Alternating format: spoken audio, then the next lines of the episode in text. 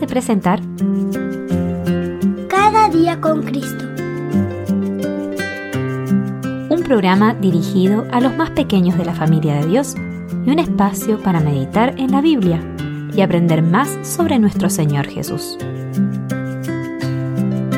Este podcast es una iniciativa de granosdevida.cl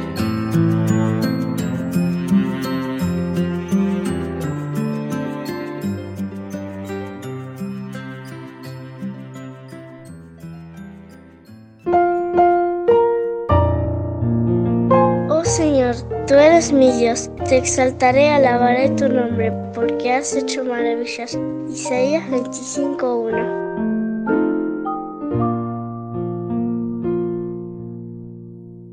Hola queridos amigos y amigas, bienvenidos un día más a meditar con nosotros en el podcast Cada día con Cristo. Los cielos proclaman la gloria de Dios y el firmamento anuncia la obra de sus manos. Salmo 19.1.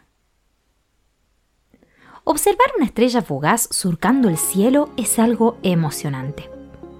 En realidad, hay miles de ellas dirigiéndose hacia nosotros la mayor parte del tiempo, pero solo son visibles durante la noche. Las estrellas fugaces son más correctamente conocidas como meteoros. Comienzan generalmente como partículas rotas o quemadas de cometas que atraviesan el espacio. Innumerables meteoros eventualmente se agrupan en lo que se llama un enjambre de meteoros. Y cuando sus órbitas los acercan a la Tierra, algunos son atraídos por la gravedad del planeta. Aunque son invisibles hasta que ingresan a nuestra atmósfera, la fricción al pasar por el aire provoca que se quemen a una temperatura muy alta, lo que crea un rastro de fuego en el cielo por un breve momento. La mayoría de ellos se rompen y se queman por completo antes de llegar al suelo. Hay periodos regulares de estas exhibiciones que generalmente ocurren desde la medianoche hasta las 6 de la mañana.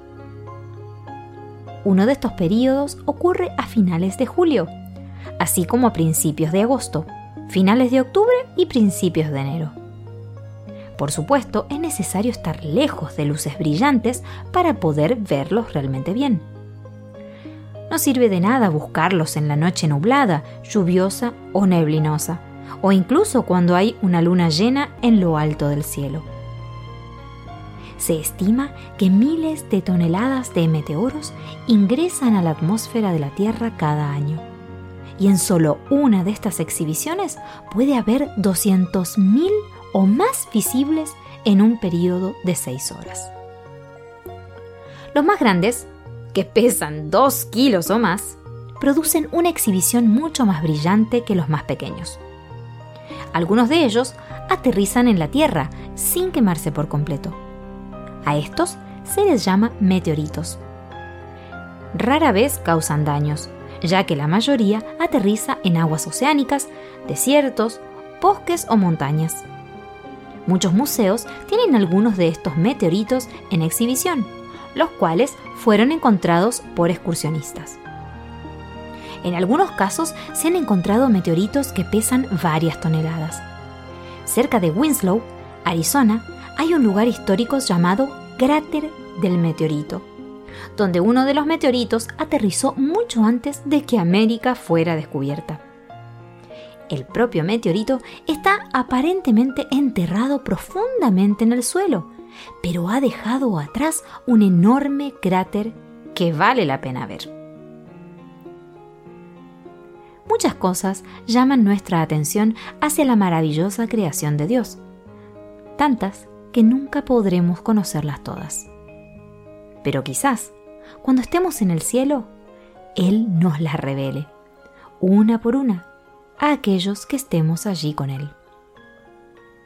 Los astrónomos admiten que no tienen idea de cuántas estrellas hay, pero la Biblia nos dice que el Señor cuenta el número de las estrellas y a todas ellas les pone nombre. Salmo 147.4. Él ha dicho a aquellos que lo aman que Él es la estrella resplandeciente de la mañana, que vendrá pronto por ellos. ¿Serás uno de aquellos por los que vendrá?